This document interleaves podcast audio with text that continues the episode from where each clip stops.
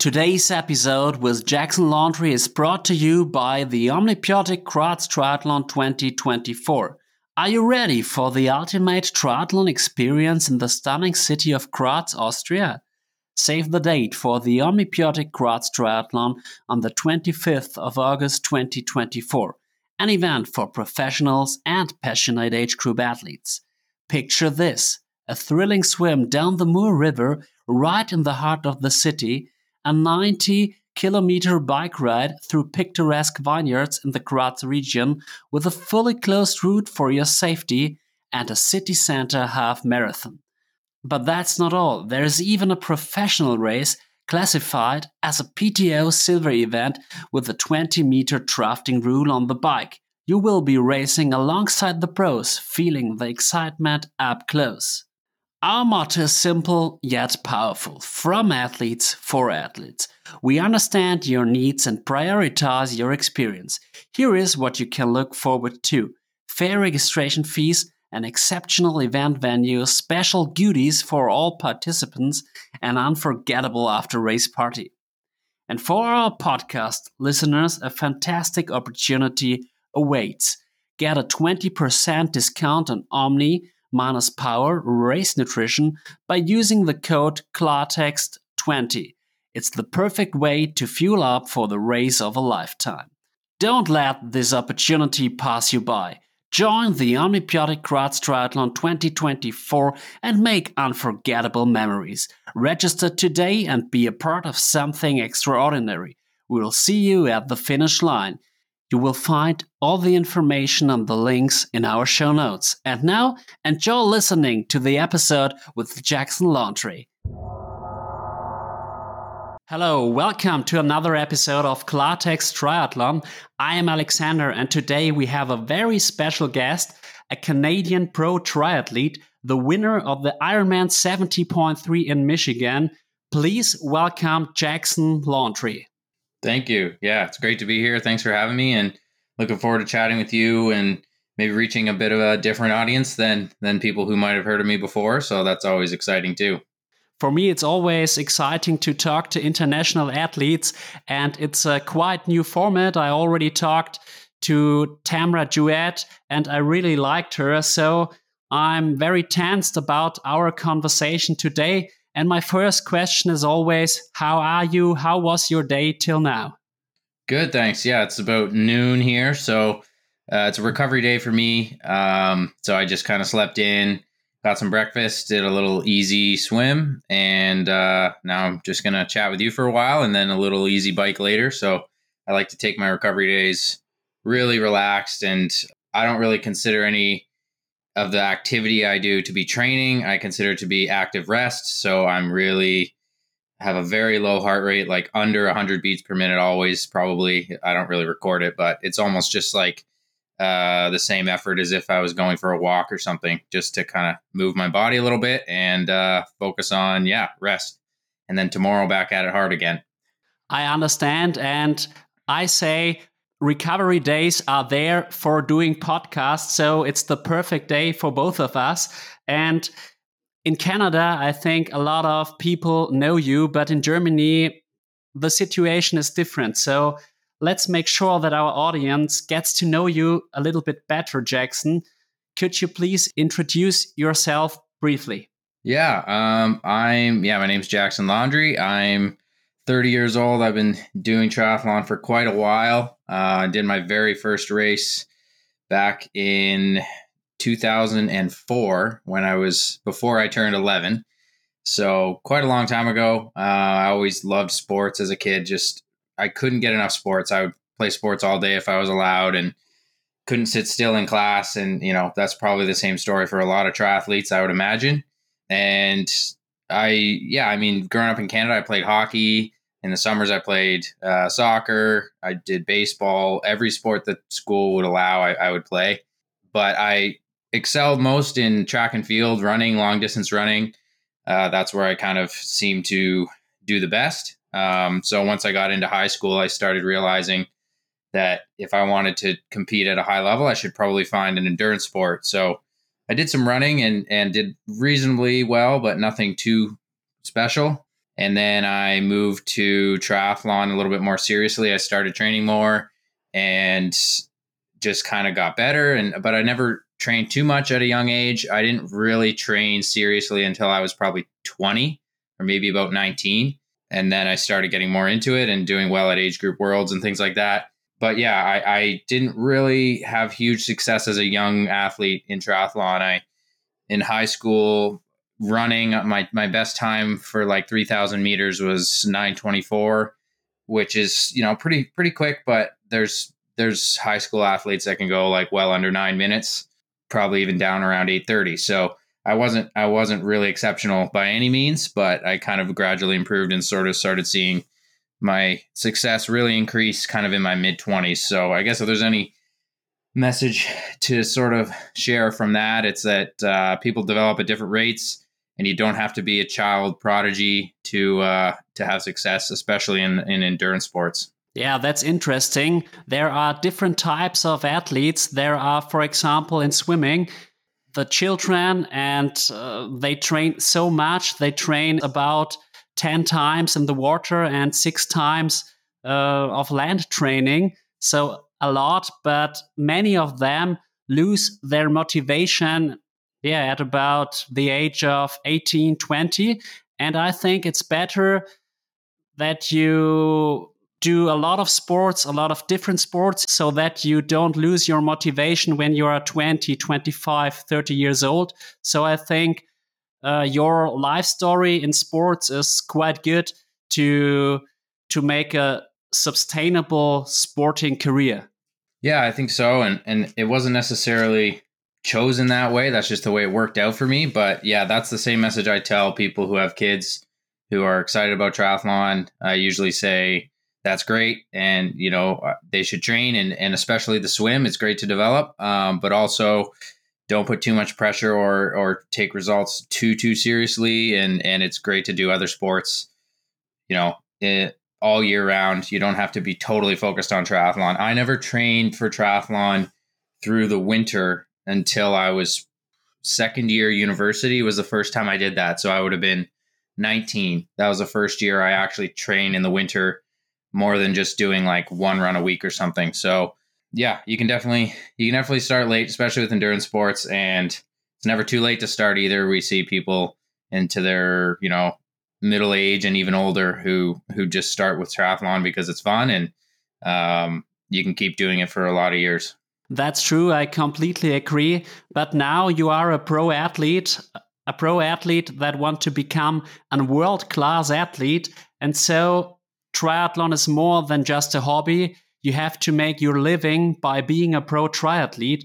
But it's very interesting for me what triathlon means to you personally beyond just sports.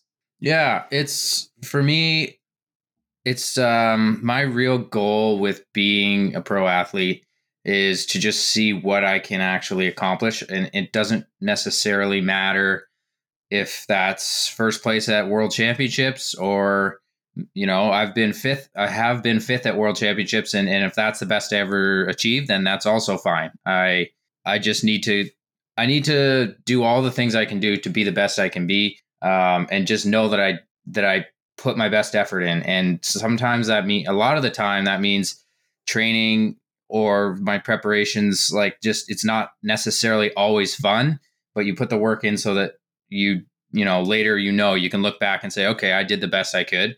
Um, so for me it's more of a journey of sort of exploring what can I accomplish. And the other thing that I think is good about that is that later in life you can kind of apply that to anything. So when I'm done with triathlon, whenever that might be, um, done with triathlon professionally, that is, I can put that into any other career I decide.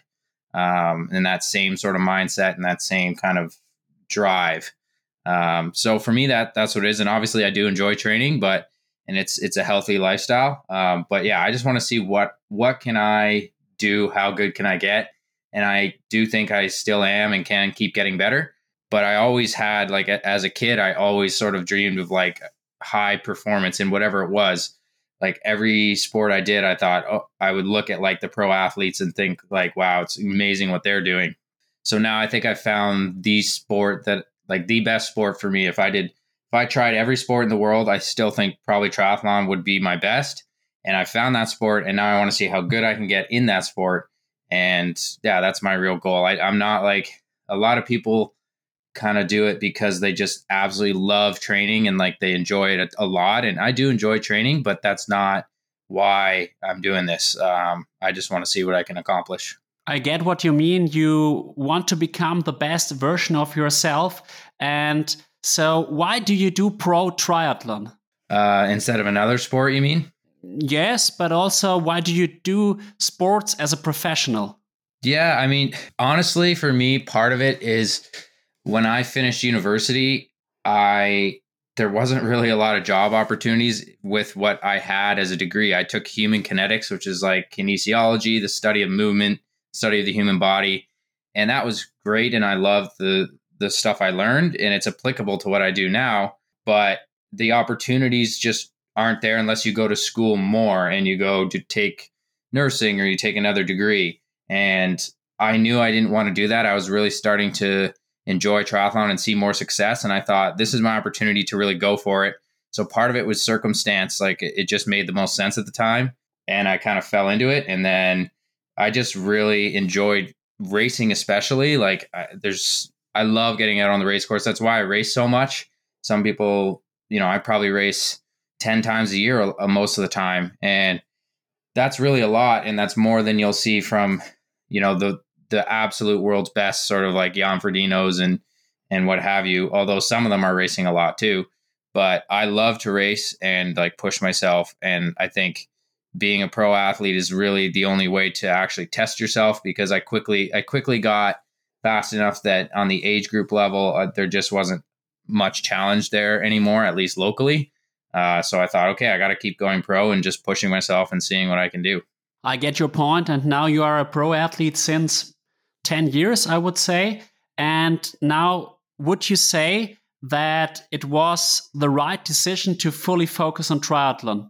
Yeah, I definitely think it, it was the right choice for me. It was a bit of a risk because in the first few years you don't make much money and you you probably you go into a little bit of debt and you kind of think, okay, how long is this going to be sustainable? But I just believe that I could keep improving and get to a high enough level that I'm making a career out of it, which I would, I probably started having, you know, a, a decent living out of triathlon in about 2018. So it took about four years for me to get there. And then, yeah, now I'm like really happy with the, the choice I made to focus on triathlon full time.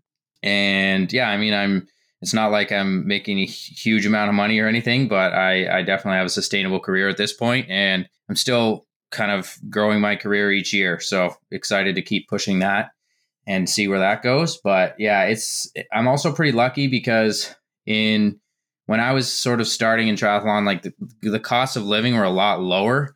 So you could rent a room and like I was renting a room in a place for like $500 a month or something. And now you just can't do that. So it's it's harder for new pros coming up to to find a sustainable sort of uh, low cost options to keep trying with triathlon. Like it's just more expensive to live especially here in north america. The cost of living are really really high now. So um, if if i was starting now it, it would be a big challenge because i'd be going into a lot more debt which is which is hard. So um, i definitely appreciate that the timing I had was pretty fortunate. And yeah, the level of performance is now really, really high. So it's just really hard to get into the to the point where you're getting on podiums and, and getting sponsors and things like that. So I, I definitely think that I was pretty lucky as well. That's true. And especially in Germany, there are a lot of pro athletes that cannot really focus on pro triathlon. They have the pro license, but they have to work because otherwise they wouldn't be able to make their living. And it's very stressful and there is no real financial support. So I would say you are in a lucky situation that you can make your living by being a pro triathlete. Yeah, for sure. I it's very competitive in Germany. There's a lot more pro athletes. The the average level is a lot higher. In Canada, well, in Canada, really, you're you're competing with the Americans as well. Um, so that's probably the main competition because there just aren't very many pro races in Canada. But USA's right there. That's where I do all my racing. And there's lots of great American athletes, but even still, I think the depth of competition is just not quite as much as what you see in Europe. Um, and not only that, but Ironman is an American company and they really push, as you guys know, there's more races in America than any other country.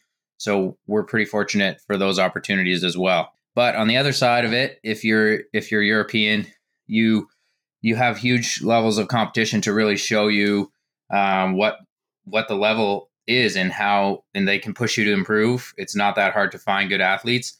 Like when I was kind of starting out and coming up in the sport, there weren't a lot of athletes locally racing that I could test myself against. We we had Lionel Sanders and Cody Beals, but they'd kind of already moved on to the bigger races and I was sort of stuck in a spot where I had to decide do I spend a lot of money to travel and race or do I race locally and save more money and sort of take the more conservative approach? So there's always positives and negatives to every situation, but yeah, it's definitely hard to to make prize money when you're a German because there's a lot of good German athletes, that's for sure. That's true and when you do the majority of your races in America, for example, it's absolutely right it's easier to qualify for Hawaii, for example. But I saw an image a few days ago on Instagram, and it was said 11 of 12 athletes were Europeans. It was about the Ironman 70.3 World Championships and the Ironman World Championships in Nice and Hawaii. So that was very interesting, but that shows how competitive the European athletes are.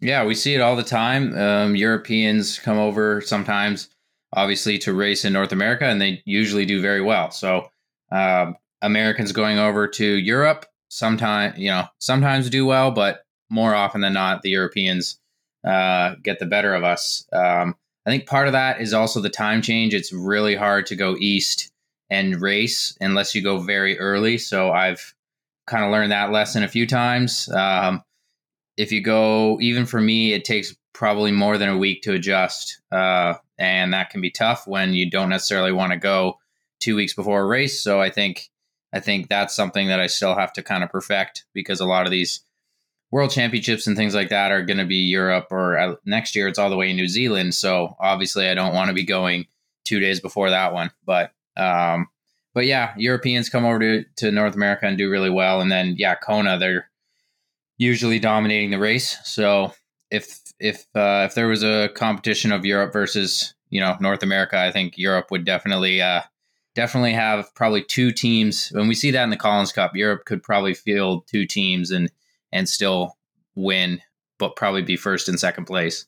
But that has changed. 30 years ago, the American athletes were great, especially Mark Allen. But now I think the Europeans are better, but perhaps in a few years that will change again. And you're absolutely right. The time shift plays an important role. It has an impact on your performance. And it's always important to to adapt to the conditions of the race, especially when you think about Hawaii.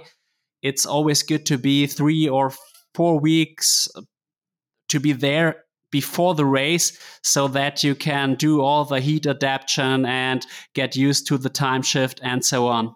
Yeah, for sure. We see people going to Hawaii really early or at least somewhere with a similar climate. I don't know about Hawaii myself. I've only done one full, so we'll see if I decide to go there. But with the way the PTO and Ironman are coming up with their different series and things like that, it's uh it's hard to plan. It's hard to plan any more than a few months in advance now because things are changing really quickly. So I'm just kind of keeping sort of holding off on making any decisions about that. But yeah, Hawaii is definitely a really tough climate. Anyone who goes there and races uh, pretty much pretty much comes back and says the same thing. Like that's such a hot race. It's a totally different thing. Uh, so you, you can't just go there from like a Canadian climate and expect to expect to do well. Absolutely, you are right. And you already mentioned the competition between the PTO and Ironman. And last week, the world's largest triathlon organizer, Ironman, has announced a new series for professionals for the 2024 season. And athletes now have the opportunity to accumulate points in a maximum of five races from a selection of 18 events to participate in the distribution of a total bonus of 1.7 million US dollars at the end of the year. And I think, yeah, it's it's crazy because two months ago the PTO said we make a new long distance world championship series and there is a lot of change, like you already said. But now I have the feeling that Ironman is doing a similar thing like the PTO, but a little bit better. That was my impression. Yeah, I think I think it's similar. Definitely, there's some differences, and I think the whether it's better or not depends on what athlete you are. Really, like for for someone who's ranked in the top probably 15 and focuses more on the 70.3 or shorter, um, the PTO series is going to be better because they're just going to have more success in those races. The total amount of earnings potential is probably similar, um, but they're going to pick the PTO series. Whereas with Ironman, there's a couple things that's different. One is that anyone can do the races. As far as I know, they may they'll likely fill up. So I don't know whether they will choose to let people in based off of uh, their performance or their their kind of ranking in a sense, or if it's just going to be first come first serve but uh, I expect some of those races to definitely get filled up. But you don't have to be ranked in the top 20 or 30 to do the race. So that's a great opportunity for people who haven't necessarily had amazing results yet to to really show that they can compete and and to to go and get those points. So that's one thing that's better with the Ironman series. It's it's almost it's a series really that's that's for full distance athletes. If you look at the way the points are, you're not going to be in the top 10 at all if you don't do probably at least two full distance, probably three. So I think it's interesting they did that. And I think they did that so that people would have to choose the Ironman series instead of the PTO because if you're going to do three full distance races, you're not going to be able to do the PTO series. Uh, at least, at least not the full series. So they're gonna they're gonna be taking all those full distance athletes away from the PTO series, which is probably part of what they wanted to do. And I think that was an effective way to do it. Um, so the people who kind of don't really benefit a huge amount from the Ironman series are people like me who race 70.3s, but I'm also not ranked high enough to get into the PTO series necessarily. So I'm one of those people who might end up with uh, a bit of an unfortunate position where neither series really benefits me, but I'll still probably do five races and and hopefully get in the top 50 in the Ironman series, which would be great. And then, um, but if I can get into the PTO series, I'll probably do that because I think that's a really good opportunity. And I've definitely been disappointed with how I've performed at pretty much all the PTO races. Um, so, and like I've I've shown up to those races with good fitness and just not executed a good race. And uh, that's been something that I want to prove that I can do. And I know that I can come top five in those races. It just has to uh, come together. So it'll be interesting to see what happens at the end of this year. There's a lot of things that are still undecided. And uh, yeah, we'll see what I end up doing. But it's great to have the Ironman competing with PTO and just bringing more money into the sport. And even if um, somebody doesn't do either series, it's still going to open up a lot of opportunity in the other races to have success where you're just not going to have the very top level athletes doing those races and it gives sort of those those lower ranked athletes an opportunity to get some podiums and, and generate some sponsorships and income from the sport it's definitely a great decision for pro triathlon and i think that especially athletes like sam long or joe skipper could benefit from the ironman's decision yeah i think the the people who really are going to be excited for the Ironman series are yeah, like Joe Skipper, uh, maybe Patrick Lange, Matt Hanson, those types of athletes who are mostly doing full distance or mostly succeeding in full distance. They're just they're going to love it because they have an opportunity to win 200,000 extra dollars, especially a guy like Joe Skipper who pretty much only races full distance. Um, I actually am pretty good friends with him. I just did a training camp with him in France a couple months ago. and I've been talking to him a little bit, and he's just so excited for it. Like it, it basically chooses his race calendar for him. He goes, he does those five races, and he, yeah, he's really consistent, and he can, he can, he can have three or four good fulls in a year. Um, so it's perfect for him, and that's kind of the type of person who didn't really get any benefit from the PTO series. So, um, you know, they they kind of deserve that opportunity too. So it's really exciting to see how that plays out, and it'll be interesting to see if like Magnus Ditlev and you know Sam Laidlow, guys like that, if they choose to do the Ironman one or maybe the PTO, or if they try to do both. Yeah, that will be interesting. I think Joe is a great athlete and one of the most underestimated athletes in the world. And it was a pity that he didn't have a good race in Nice because before the race, I really thought that might be the race for him because the bike course was very tough and technical, and he's a very strong athlete on the bike and also on the run. But unfortunately, at the day in Nice, it didn't work out for him. But yeah, next year is another year, and then he will succeed. I'm quite sure. Yeah, me too. I I talked to Joe quite a bit after the race, and it was disappointing. He was in good shape for sure. And I mean, if you want to really look into it, you can watch his YouTube recap. But he he did he had a bad swim, but he was riding well, and he, he had some kind of mechanical on the bike, unfortunately, which definitely cost him a lot of time.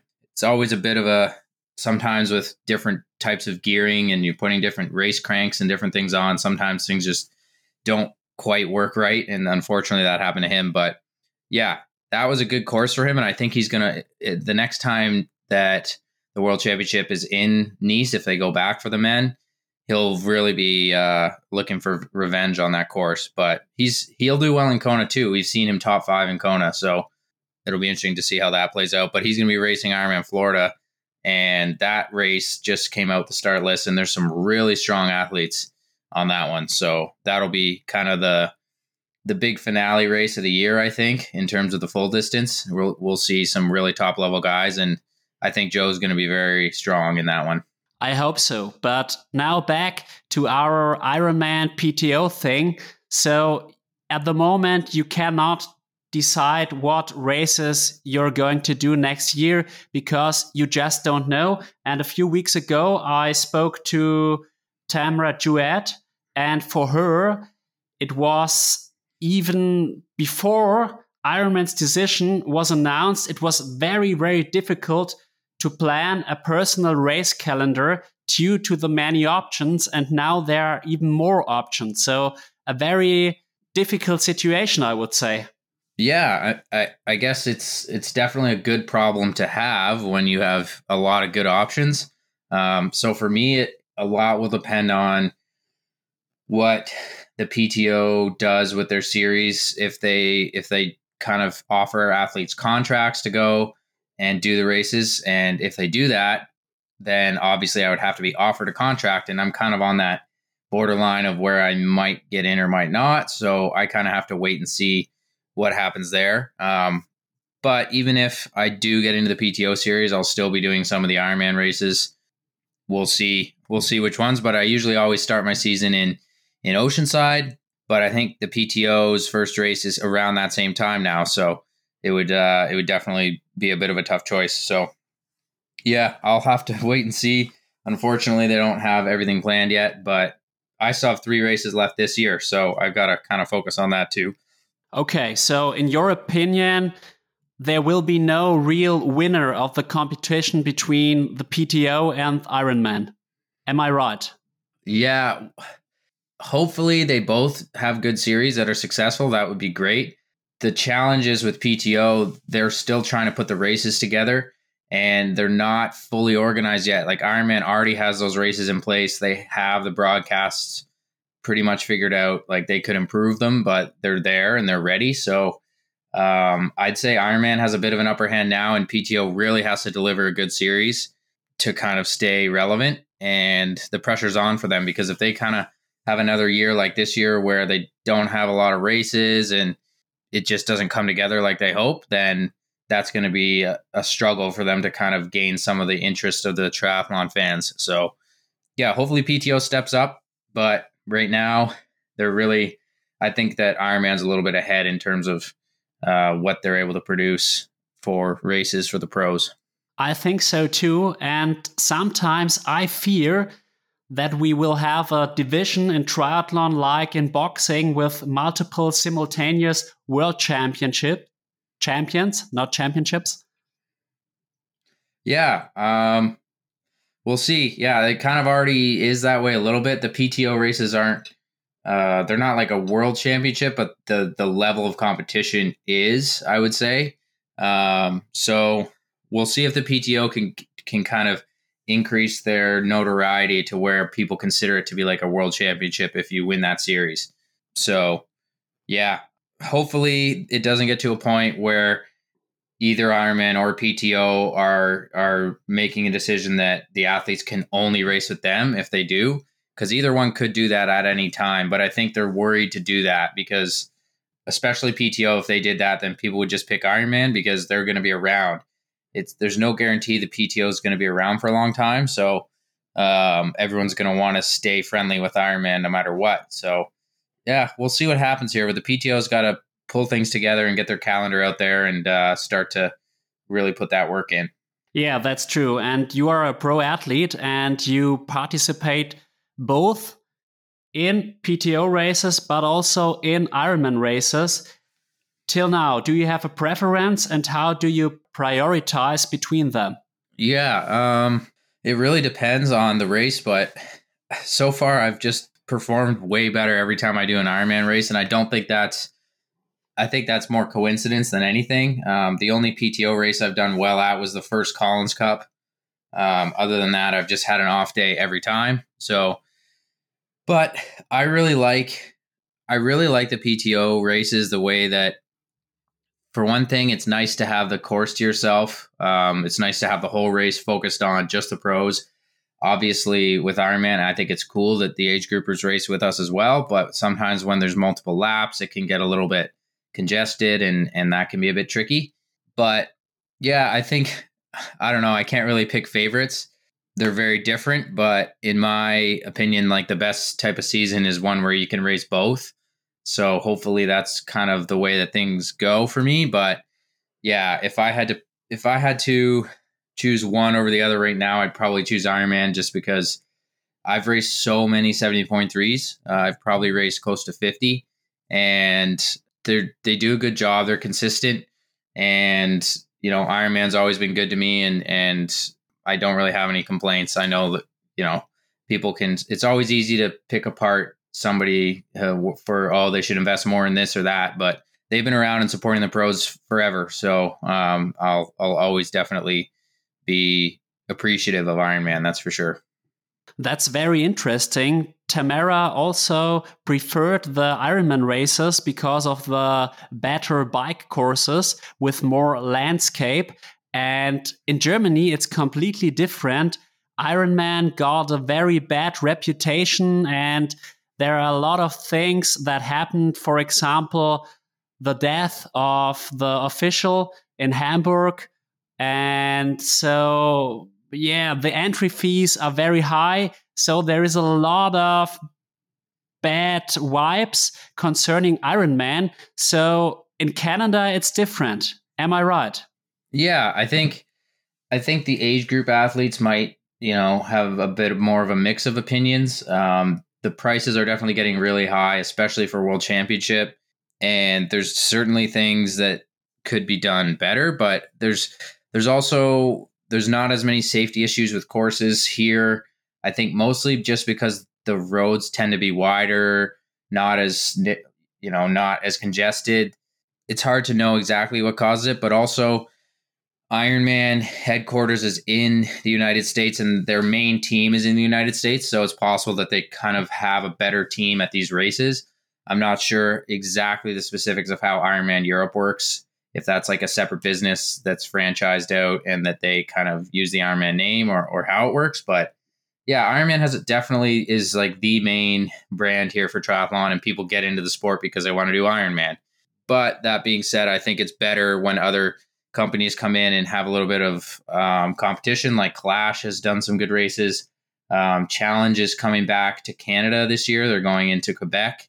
So that will be great. And I hope to be able to do that race as well. But yeah, I, I, I think that for age group athletes, Ironman's certainly the premier brand here. Um, they're also really expensive though. And, you know, if you're looking to get into the sport, you don't necessarily have to go do an Ironman 70.3 that's like $400 to do. Um, there's lots of other other races that are a lot cheaper that are also good. I've done the there's a race here called the Niagara Falls Barrelman. It's like a one-off race. It's a pretty good race. So there's you know there's always other options, but yeah, in, in Europe it seems like Challenge is a very good brand, and perhaps you know on par with Ironman or maybe even regarded more highly by some people. I already made a lot of challenge family races and I was always happy except one race in Heilbronn. But for example, Challenge Almere, I did my first long distance there. It was great and the entry fee was about 400 euros. And if you compare it to my entry fee in Nice next year, it was 626 euros. So that's a big difference. And for me, as an age grouper, it's sometimes more important to just do a long distance. I don't care too much about the name Ironman, you know? So I often choose the the better option from a financial aspect. Yeah, I agree and we don't really have much challenge racing here, so I think if we had a big brand that was competing with Ironman, that would be great because that would you know, maybe encourage people to drop their prices a little bit. But Ironman almost has a monopoly, which is tough because they can just charge whatever they want. So, so yeah, I, I think having more brands is always going to be good. And I've raced with Challenge as well, and they've been great. And I'm I'm going to be racing Challenge um, Salinas in Ecuador. So in this December, and I'm looking forward to that and and sort of giving a little bit of promotion to some of these other brands because certainly don't want to give the impression that I only like Ironman because honestly, almost every race I've done has been pretty well done by all these different race organizers. So um, I think it's a good thing that in Europe you have challenge as well. And uh, I've raced challenge in Spain before, and it was it was a, a great race. So challenge is definitely uh, worth checking out, and their prices being lower. excuse me, their prices being lower is just yeah, it's just good for the sport it's always good when you have many options because the competition between those organizers is good for the athletes but also for the organizers because when you have like you said kind of monopoly it's you don't really improve anymore because you think you are the best. There is no one else. Yeah exactly. So yeah hopefully we get a little bit more of that competition here in north america but yeah, challenge Quebec next year. That'll be interesting because we haven't had a lot of pro races in Canada, and it's always nice when you can drive to a race. For me, that would be about a six hour drive, so or seven hours, which isn't too bad. And when you consider how big North America is, and uh, I always prefer driving than flying, but it seems like when you're in Europe, everything's a lot closer than if you're, you know, for me, if I'm like flying to California, it's like a five hour flight uh, like this, it's quite quite a big distance here. I live in Munich, and when I drive six hours with the car, I am I am in Croatia, so in another country, and there is Austria between Slovenia. So yeah, I think distance in the USA or distance in Europe that are two things that are completely different. That is like that. But now I think this international format is quite good because we gain a lot of new perspectives, especially concerning Ironman, for example. And now I would suggest that we dive into your recent race season. You raced Oceanside, St. George, Gulf Coast. You raced the PTO US Open, unfortunately, with a DNF. Uh, you raced the Ironman, Ironman 70.3 World Championships in Lahti you raced Michigan and Augusta. So, could you share the highs and the lows of your season? Yeah, definitely. Uh, I started the season in Oceanside. I'd say that was a really good race for me. There was no complaints. Um, my swim was pretty average for me, a little bit behind the leaders, but not too far. and had a really strong bike. It was a hard bike. I, I was sort of, I was basically keeping up with Sam Long, who is extremely strong on the bike. And we worked our way to the front. And then I managed to get off the bike with Sam and uh, myself and Leo Bergere with a lead on some of the other chasers, including Ben Kanute and Jason West. And then, yeah, the run I ran pretty well considering the bike was quite hard, but uh, Jason passed me and, and I was able to come third and Leo Bergere won. So that was a good start for me. And then kind of similar in St. George and Gulf Coast. I had a good day uh, in both, ended up third. I would say St. George was probably my better race out of the two. Uh, I just raced well in St. George. It was cold. It's a hilly course. I like hilly courses. Um, hilly in North America is different than hilly in Europe. And hilly in Europe means mountains and technical descents, and I don't like technical descents. But uh, when it's in the United States, a hilly course is more sort of long climbs and long straight downhills where you don't have to turn. So that's a much different thing. But uh, I managed to get third there, and then third again in Gulf Coast. So the start of the year was good for me. Three third places. Um, some really good competition in those races. So I was happy with that. And then I really decided I wanted to not train too much in the summer, eh, or sorry, not race too much in the summer and focus for some bigger races. So I did, I, I had a six week break after Gulf Coast and I was going to race 70.3 Mont Tremblant, Quebec, which is close to me. I can drive to it. I've done the race every year. And we were there and race morning, there was a ton of smoke in the air from forest fires. So they canceled the race because the air quality was really bad. It was the worst air quality in the world that day, happened to be right where we were. So unfortunately, couldn't do that race, which was pretty disappointing. It was it was a race that I was pretty likely to be on the podium and have a really good chance to win, but didn't play out. So then back to training for another six weeks. And then I went to US Open and unfortunately, I just I think I just pushed the last couple week uh, uh, some of the last training days a little bit too much and didn't recover well enough on the recovery days, and I ended up sick for that race. Um, I was just I had a cold, something was off. My you know I had a sore throat and just didn't quite feel right, and that kind of showed. I, I had a good swim, but after that I was just really my heart rate was too high and I just couldn't push much power on the bike and I was just sort of surviving.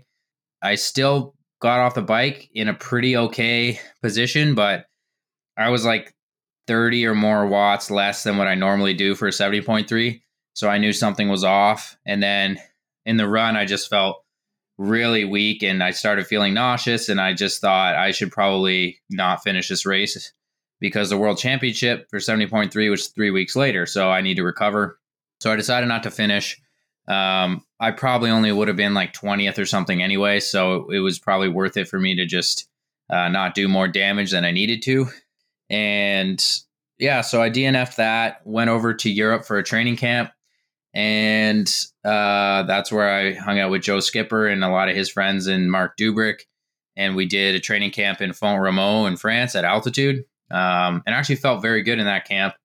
Once I recovered, uh, got over the illness and got used to the time change, and I was I was having some great training.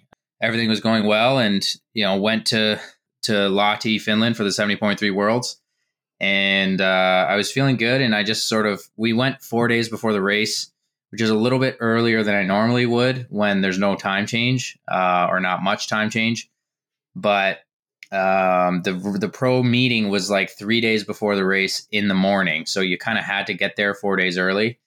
And I just when I got there, like I felt good, but I just think I just got a little bit flat by the time the race came. I probably tapered a little bit too much. I wasn't carrying that much fatigue because the training block in France wasn't very long, and I felt really strong right to the end. So I think the mistake I made there was just tapering a bit too much. And by the time the race came, I just didn't feel sharp anymore. And I kind of swam and biked okay, and then just kind of fell apart on the run, which was really disappointing because uh, obviously the PTO US Open and um, 70.3 Worlds and Lahti were my two races that I really needed to do well, and that was my focus for the season. And they're the two races that I did not well. So that was really disappointing. But I just sort of I used it as an opportunity to learn. Um, I think I've done a lot of big races, and I've done done well in some and not well in others. And I think sometimes I take them as trying to do something different than what I normally do, and I don't think that's necessarily smart. I think I've done too big of a taper at times and just gotten to the race and not felt good anymore. So I kind of figured out, okay, maybe a later taper will work better. And that's what I did for Michigan. I tapered pretty late into that race. I was actually, for me, I did the most I've ever done in a race week uh, in terms of training, probably. And I felt good on the start line. I was just strong. I had a really strong bike and I, I held on with a solid run to to beat Lionel by just like 10 seconds. So that was a great race and sort of showed me that yeah, I need to just I need to do that at the World Championships races. I was doing way more power. I swam better and ran better and that's not what you want at a World Champs. You want to have your best. So so that kind of taught me that lesson a little bit and then I raced Augusta the next weekend, had a pretty good race again and finished second. So yeah, it's been a season of ups and downs. The high was probably winning Michigan so far, and hopefully I can pull together another win or two uh, in these last three races coming up in the next. Well, I race, I race in less than three weeks in Mexico. Then I race in December two two races back to back, one in California and one in Ecuador. And when do you do your season break? I'll do that after the Ecuador race. So that race is on December 12th, I believe. Um, which is pretty late, but I like to like I said, I like to race a lot. So if I take a super long off season, it's just really hard for me mentally to get through it because I just love racing. So if I'm if I'm not racing for six months, there's a lot of you know uh, struggles there for me mentally. So I'll finish in December and I'll pretty much take the rest of December off. I I'll barely train, which is great timing for Christmas and spending time with family and just taking a bit of a break from the sport, and then I'll start back up in January training and uh, hopefully get in shape in time to race in March or April. I can relate to that, and I also need a goal, a competition, so that I am feeling well and so that I am also motivated to train hard. And I can also relate to that tapering story of you because in 2022, I had a perfect preparation for the Challenge Samorin Middle Distance Challenge Family World Championships. And then I thought it would be good to taper a long time. And I made 12 days of tapering. And then, especially on the run, I wasn't sharp. And now for the race that for the upcoming race on Sunday, I started the tapering on Sunday, and now I hope I will have more success. And I think it's always very individual how the body reacts to the tapering. Yeah, I definitely agree with that. You have to learn from past experience. And I think the other thing that is important is to to assess how much fatigue you have. Um, because if you have a lot of fatigue built up and you feel like you really are tired, you might need a longer taper and that will probably work. But in in the case for me with Worlds, I didn't have a lot of fatigue. I wasn't feeling tired. And so it probably would have been good to push my training relatively hard until about five days out. But instead, I was only training relatively hard up until about eight days out. And then I really didn't train much after that. And that that was just too long. So yeah, the same story for you. I'm sure um, you learned from as well. And sometimes you have to really make a, a big mistake for it to become clear. Um, so maybe I've been tapering a little bit too much for years, but it's hard to tell because I'm still racing pretty well. So now I made the mistake in a bigger way and I learned the lesson, and I think it will benefit me for races to come. So yeah, excited to put that to work next year at World Championships in uh, in Finland and I'll be going very early to Finland. Sorry, not Finland. Uh, New Zealand. New Zealand. Uh, Finland's done. I hope they go back to Finland though, because that was a great course and it was just such a good opportunity for me. Uh, but uh, we'll see if they ever get back there when I'm still racing because, yeah, I don't think I'm going to be racing pro until I'm like 40. I feel like I'll feel like I'll be ready to move on before that, but we'll see. I've got still got a lot more to accomplish. Definitely, it was a tough course in Finland, I would say, especially because of the conditions. It was very cold, but an interesting course, and I really liked it. Especially the run was pretty tough with that uphills and downhills, and yeah, Rico Bogen was the big surprise of the day. And perhaps you are the next big surprise in Taupo. I hope so for you. And like you have told me, the experience in Lahti was very disappointing, but you managed to bounce back strong in Augusta and in Michigan. In Michigan, you could win the race in a great battle against Lionel, and you came second in Augusta, and the winner was Mika Noodt. So, can you share some more insights in those battles with those great athletes? Lionel and Mika. Yeah, definitely. Um, I've raced Lionel a lot uh, over the years, and it, for a number of years he was a lot faster than me. And then in the last few years, we've had back and forth. Um, sometimes he's faster, sometimes I'm faster. But this was the closest finish we'd ever had. I had actually not. I had a pretty good swim in Michigan, and I knew I had a lead on Lionel, but our group actually took the leader of our group went the wrong way on the swim at one point, and it and then we had to correct our line to get back on course. So that probably cost like 15 seconds, which isn't a lot, but when the races are that close, it ended up almost making the difference. So I, I think I had about a 45 second lead on him to start the to start the bike, uh, which would have been a minute. And then I started the bike, and I there was a lead group ahead that had Sam Appleton and some other athletes that I knew weren't quite going to be as strong as me on the bike. So I thought I would be able to catch them. Um, but I started the bike pretty relaxed and sort of worked my way into it. Lionel actually made up time on me at the start of the bike, and then I started to to feel good, and I started pushing harder.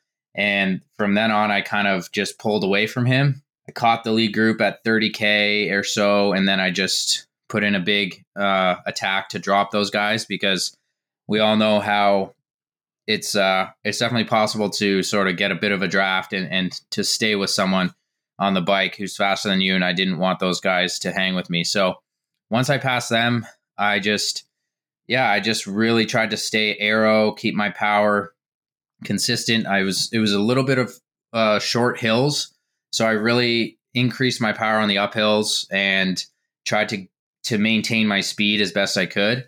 Um, and I think I rode the course very well. And I saw that I was ahead of Lionel by over a minute at the turnaround, uh, 55 kilometers. And then at the end of the bike, I got a split that I was two minutes ahead. So I thought, okay, two minutes, that's probably pretty good. Like, I think I can hold him off. Um, I definitely rode really hard to try to get a lead. So I knew I probably wasn't going to run my fastest run ever, but I was kind of optimistic.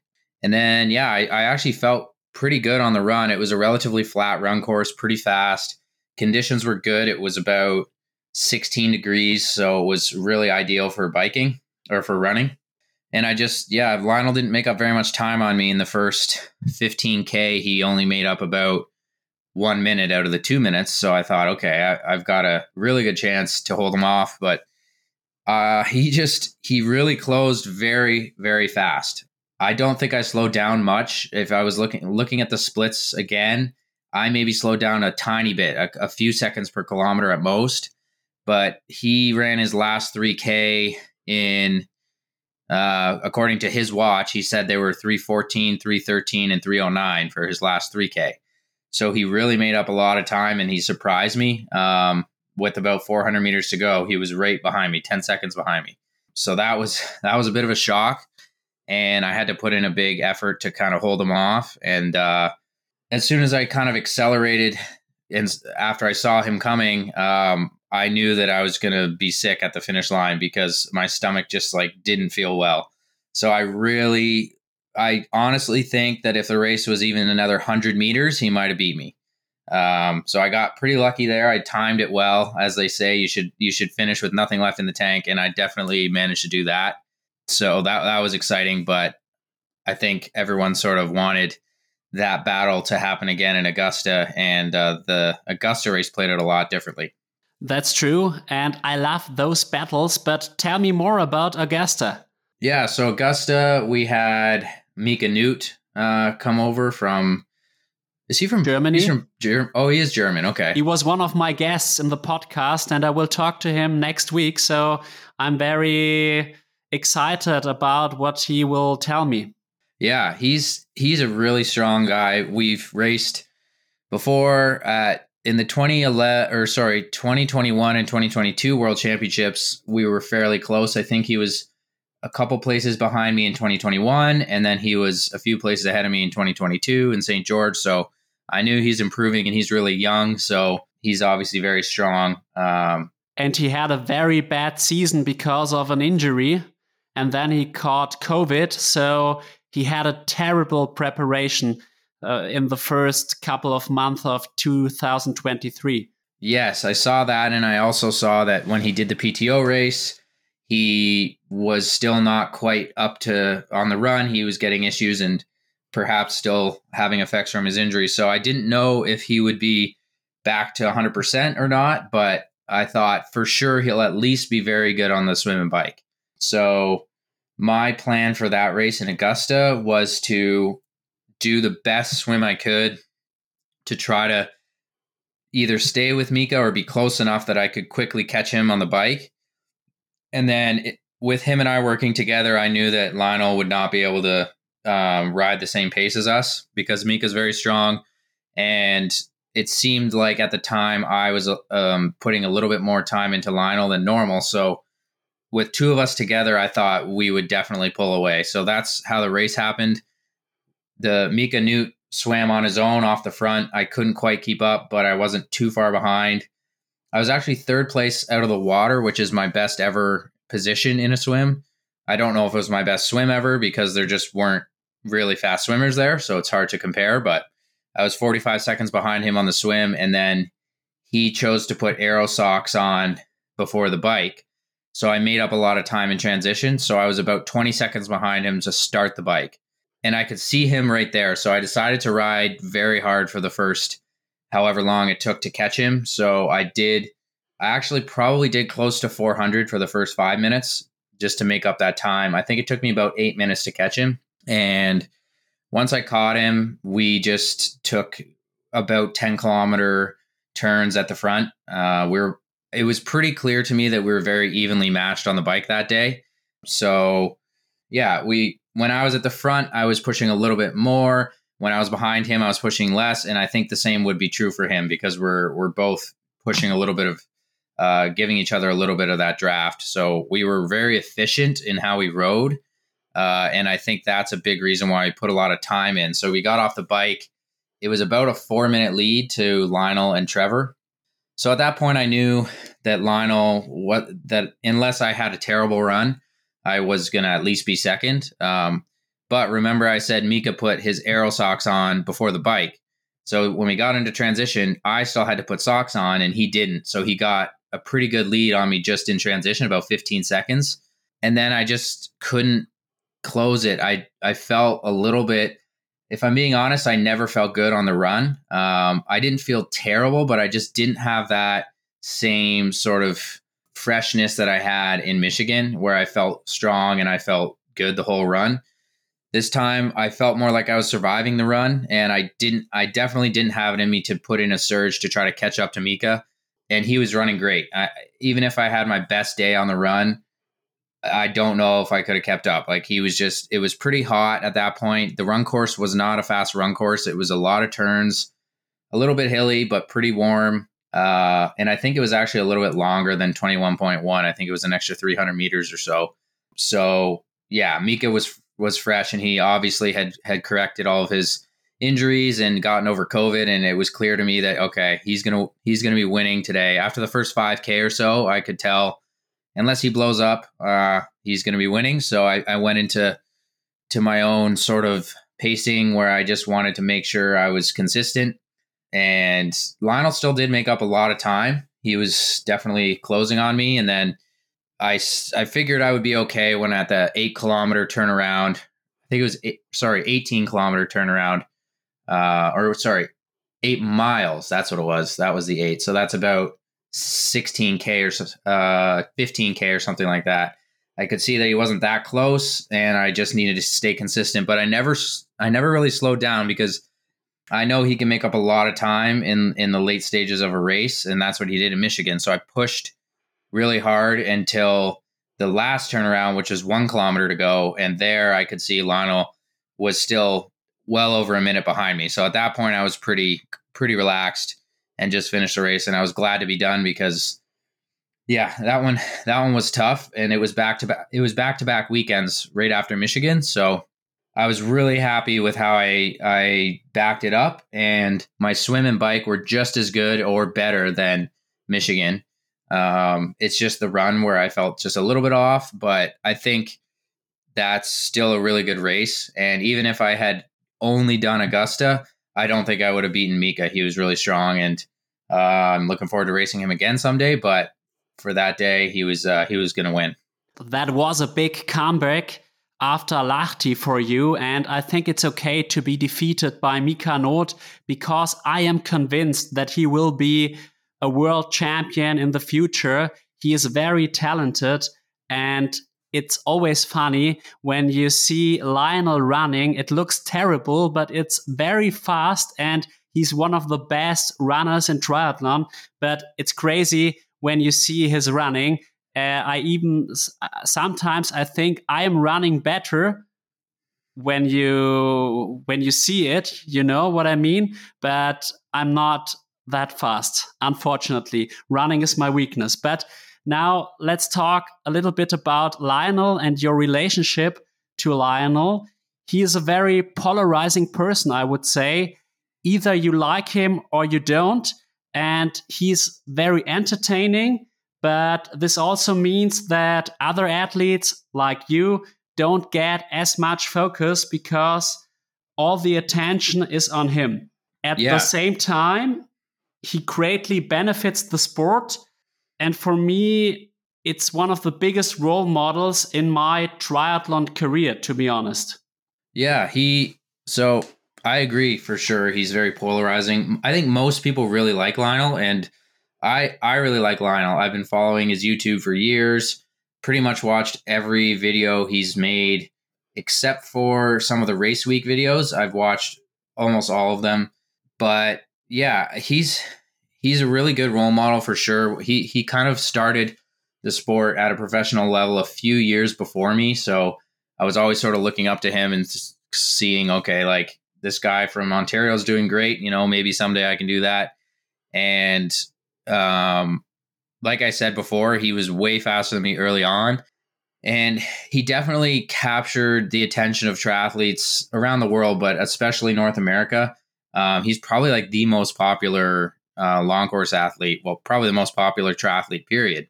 Uh, his YouTube is super successful because I think it's because of how honest he is, and and he's he's very human. He makes a lot of mistakes. He's open about that and I think it's just and he just the way he speaks is very engaging and interesting. So I just love watching his stuff. In terms of how you know we interact, we always chat at the races. Um, I'd love to hang out with him more, but he's super busy. Like he's got a family. He's always traveling with. He's got his you know his son now. He's got his camera guys, and he's always there with his wife, and he's just busy. So uh, one time maybe we'll get out for a round of golf because we both like golf sometimes, but we certainly chat before and after the races, sort of at the pro meeting things. And I, yeah, I really like Lionel, uh, but definitely I have been sort of uh, living under his shadow for a lot of years. Um, if someone sort of thinks, you know, who are the top athletes in Canada, they think Lionel and probably Paula Findlay, right?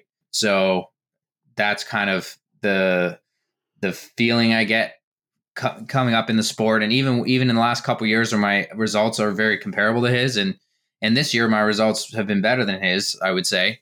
It still feels like everyone's attention's on him, but that's not. It's not necessarily all about performance. You have to develop a fan base, and uh, he's done an incredible job of that, and he deserves it. So uh, it's I can't be bitter about it. I need to sort of focus on developing my own uh, social media and and I've done some YouTube as well, and I'm hoping to continue with that more. But it's obviously hard because it's it's not cheap to to have these videos produced and things. So it's uh, it's a work in progress. But yeah, I think overall he's probably benefited my career more than anything else because if I'm battling with him in races and he's mentioning me and things like that, like I get a lot of followers. Um, that last little Instagram video response I did to his to his video after Michigan was like my most viewed Instagram reel ever, and I got a whole bunch of followers and people shared it, and it was it was fun. So um, yeah, I'm always happy to race with Lionel and compete with him, and and uh, I've had the better of him most of this season. We've raced four times, five times, I guess, uh, if you include World Championships.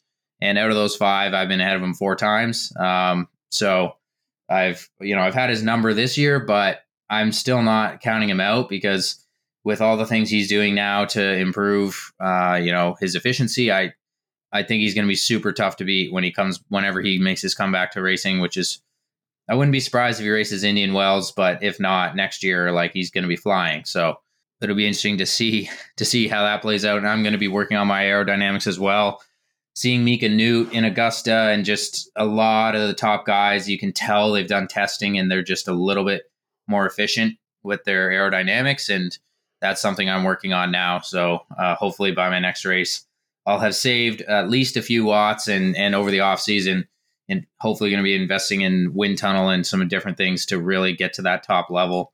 I've, I think I've been pretty lucky with being relatively efficient on the bike since I've been a pro, like I've had a relatively low drag coefficient just by by chance naturally, but it's not good enough anymore just to go with what looks good or feels good. You have to kind of do the the little things to to kind of uh, reduce your drag as much as you can because everyone else is. And I think I was talking to Mika after Augusta, and him and I did a similar power output, and he's just he's way bigger than me. He's like six. He's probably 185 centimeters or something, and I'm 177. Uh, and I'm also 70 kilograms, and he's probably 75. So I need to. I should be. I should be doing less power to go the same speed as him, but it's taking about the same. So I need I need to find some efficiencies, and that that would probably be the same if I compared to you know some other Europeans who are really dialed in as well, and and I just need to to go to that step for myself. Mika is still very young and he is so professional. I have never seen a 23 year old guy that is so focused and doesn't make a lot of mistakes. And it's, it's amazing to watch him. And like I have told you before, I'm quite sure that he will have a great triathlon career, at least when he doesn't have another big injury or something like that. It's sometimes it's also good or bad luck. Oh, for sure. And he's, yeah, him being so young, uh, for me, what really uh, worries me and encourages me to, to just keep pushing myself is that a lot of the best guys are super young. Like Rico Bogen is what, 22 or 21 yes. even. And, and, I'm 30 years old. Like I, I don't have time on my side in terms of physiologically. I'm probably not going to get that much better. I've been training seriously for over 10 years and I do I can still improve, but I think I have more I have more room to improve on my efficiencies, especially on the bike, than anything else. And it would be silly for me to just stay the same as I am now and be like, oh, I'll just try to get 10% stronger. Well, that's not going to happen when you're 30. Like I, I'm very happy with how I've progressed physiologically. Maybe I can get another 1%, 2%, but I, I'm not I'm not 22. I'm not going to get 10%. So uh, I've just got to do all the little things now. And all the little doing all the little things perfectly i think i'm i do think i'm on the podium at 70.3 worlds it's just putting together the perfect taper the best training you can the best equipment and then a little bit of luck sometimes the way the race plays out it, takes a little bit of luck but making my own luck by having the best swim i can getting in the right position like at 70.3 worlds you had to be out of the water with Frederic Funk if you wanted a chance to make the lead group. And I've done that before. I did that at Worlds in 2021. I got out with Fred Funk, me, him, and Magnus Ditlev, or yeah, it was me, him, and Ditlev, I believe, who were the only ones to make that lead group who came out with the second swim group. And I need to do that again. And I didn't do that at Worlds. So I know what needs to be done and I can do it. And that's why I'm still very motivated. It's just a matter of doing it and being consistent and, you know, getting a little bit of luck, not not getting injured and being smart about those types of things as well. Definitely. It's all about the marginal gains now in pro triathlon because little differences in training, nutrition, equipment make in the end the big difference in the big competitions like the Worlds in Lahti, for example. And I'm sure that you are able to be on the podium on in the 70.3 World Championships next year. But as you said, you need a perfect race and a perfect preparation, and then everything is possible. And you would also have the possibility to switch more to Ironman racing because when I see the average age of the athletes competing in Hawaii, for example, they were 32 years old, so older than me. And in the women's race, it was uh, it was 35 years of age average. So Taylor Knibb was kind of youth girl. Yeah, it's it's really possible to race very well in the full distance I mean, Anne Haug is, I think, over 40 now, if I'm not mistaken, or around 40. You're right. You're right. Uh, she will become 41 next year in January. Yeah. So it's, um, I don't feel like I'm in a rush to do Ironman as a focus, but you're right. I definitely have that possibility, and it's something that does interest me. Next year might not be the year for that, just with 70.3 Worlds being in December it seems like if I do decide to do a full distance, it would be earlier in the year, and, that might be a good choice, and and uh, I'd be happy to do that. But if I qualified, I don't think I would do Kona next year. I think I would still stay focused on the middle distance. And Taupo is a great opportunity for me where I know I can have a really good race there. So I'm not in a huge um, hurry to switch over. But yeah, being 30, I think it would it it could make sense for me to kind of switch my focus into full distance as I get uh, a couple more years, and we'll see how I enjoy it. Um, I did do one full in Mallorca in 2021. Uh, didn't really have a good race. I was like 13th or something, and it definitely showed me that you need to properly focus on the distance to be successful. It doesn't have to be a year round focus, but you need to have at least one good training block and proper taper and rest. And I just kind of did it without a whole lot of training and flew to Mallorca late and had a lot of stress and just didn't have a good race. But um, I'm definitely still, I still believe I can race very well at that distance. So it's something that's on my radar. Um, for next year, we'll see. I mean, if, if I don't get into any of the PTO races, maybe I will decide to do some full distance and, and try to do well in that series. So yeah, to be decided, but I still have a lot more years in the sport. And um, unfortunately, the Nice course isn't really my favorite option for a world championship.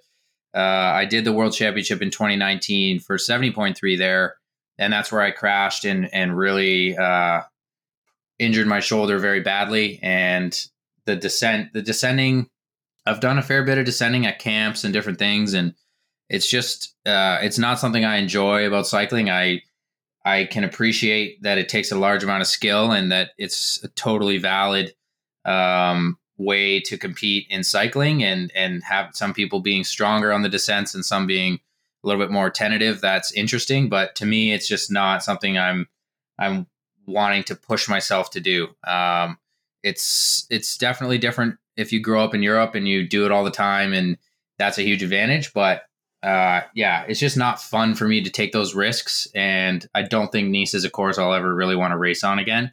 So we'll see what happens with the Ironman World Championship because that leaves Kona, which also I'm not a huge fan of super, super hot races. So I would have to pick one or the other. I think I could definitely still do well in Kona with the proper preparations. So that would be the one I would lean towards. Um, but who knows what will happen over the next few years. And I wouldn't be surpri- uh, surprised if we see an Ironman World Championship somewhere else, maybe somewhere else in Europe or who knows. So I'm I'm kind of keeping my options open there and seeing what happens.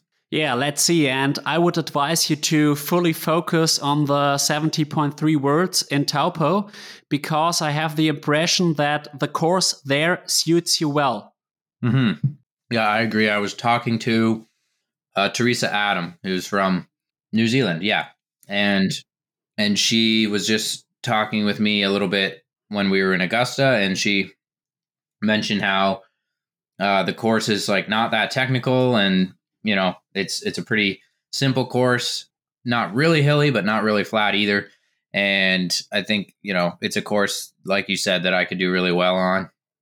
And also when it comes to December, if you can really peak in December, that's a bit of a a unique thing because most people don't do that. So we'll see with next year how many people really go and go after that race. I still think it's going to be really competitive, but that'll be that'll be a really good one for me. I've raced well in December before. One of my best races, or possibly even my very best race last year, was in December in um, Indian Wells, California. So I think if I can just take that performance with a little bit more learning and a little bit more efficiencies, doing the little things right, go to Taupo, have a good chance for a podium, and yeah, that's going to be a huge a huge focus. But that's still a long ways away now, 14 months. So lots to to do before then for sure a long way to go and i think it's it's especially difficult to peak in december because of yeah it's autumn or even winter and it's getting cold and so many people get some illness or catch a cold for example and that is always bad for a preparation for a world championships but let's see and i hope the best for you there. And one thing I wanted to tell you I'm not a good descender, but now I lived two and a half months in Crete and there's only uphill, downhill, very technical, and it's crazy. I improved so much. And today I rode the bike course for the Ironman 70.3 in Vouliagmeni, and I was bored because it was just a straight road and only kind of rolling hills. And the hills didn't really feel like hills anymore because I'm so much used to the steep climbs and the steep downhills in Crete. So I think you still have some potential to improve in that aspect of your cycling career. For sure. I definitely would still love to train in some mountains. I did that in um, in Font Romeu a couple months ago, and I I the first day I was like, so slow and like really tentative. And by the last day i was a lot faster. Still still probably not nearly as good as as a lot of uh a lot of other people but i definitely improved a lot as well. And i think doing something that is your weakness is always a good thing in training because it's going to just help with your ability in racing. And even if i don't race any really really technical descents it'll still help me with uh, every course has some turns, some turns, and some descents and some technical pieces. So if I can save time in those sections, uh, that's just going to be a huge benefit. So yeah, I love training in those environments. I just don't like in a race when you're feeling pressure to go as fast as you can. At, that's where I think mistakes can be made for me. Um, but in training, it's great. Uh, definitely helped me improve there. And yeah, I love mountain camps. I love training at altitude. It seems to work well for me if I can time it properly. And so I'll I'll certainly be doing that again someday. But yeah, it's I shouldn't say that I don't think anyone should train in uh, in descending. For sure, it's it's a great thing to do, and especially if you can train with some people who are really good descenders, they can kind of uh, help to give you tips, and you can follow their lines a little bit and sort of learn from them. So that's what I was doing in Font Romeu with Joe Skipper, and, and a lot of his training buddies are quite talented on the descents. So that was uh, a huge help for me. I believe that. And now I would suggest to wrap up today's episode. Thank you so much for sharing your incredible journey and insights with us today, Jackson. It's been a real pleasure having you on Klartext Triathlon, and we wish you all the best in your future and especially for your races in December. And do you still have a question for me? Uh, yeah, thanks for having me. It's been great. Uh, my question for you is: uh, Are you going to be coming to North America and racing with us here? You know, there's you know lots of good opportunity here. have you ever been much to USA, and do do you have any any races there that you would want to do? I have never been to the USA or to Canada or North America, and I would definitely like to change that. And to be honest, I really like Tamara. I really like you. So my choice would be, of course, the challenge challenge race in Quebec or also the Ironman 70.3 Mont Tremblant. I think you have a very beautiful landscape in Canada. And yeah, I would love to to participate in a race in Canada, to be honest. Yeah, those are great options. Quebec is really nice. The Tremblant 70.3 is is one of my favorites. I've done it every year. It's awesome. I don't know about the challenge race yet in Quebec, but I I'll definitely I'll I'll know after next year. So I'll let you know. But Quebec is is kind of one of the few old older cities in Canada that feels like a European kind of vibe. Canada's super young and we don't have a lot of old things here. So uh, to me, it feels like that. But then you go to Europe and there's castles that are like thousands of years old. So everything's very different. But I think that's a good choice if you wanted to come race here. And then the other place that's really beautiful um, in the USA, I would say a lot of the mount the mountain areas in sort of uh, like Colorado or or California races are always beautiful and the weather there is amazing. So if you wanted to race somewhere that's warm in December, the California is a pretty good uh, option too. I will put that on my race calendar, and perhaps in 2025 it will be possible. Next year it will be difficult because I am also thinking about qualifying for Taupo. But yeah, let's see if it works out. I'm not a. I'm. I would say I have a good level, but I'm not very good. And nowadays, even in the age group, you have to be very, very competitive, and you have to finish, for example 845 in Frankfurt to qualify for Hawaii in my age group. I am in the age group 30 to 34, and it's very difficult, even for age groupers, but I will give my best, and perhaps we will see each other in Taupo. That would be great. And now, some words uh, from me for you, dear listeners. We value your feedback and would love to hear your thoughts on today's episode feel free to reach out to us through our website or social media to share your comments and suggestions. Running a podcast like this takes time and resources, and we would greatly appreciate any support you can offer. If you are in a position to do so, please consider making a donation to help us continue bringing you inspiring content. Thank you so much, and thank you for being part of our podcast community and we look forward to bringing you more engaging content in the future. Until next time, take care and stay inspired. And goodbye, Jackson. Thank you so much. Yeah, thanks for having me. Appreciate it.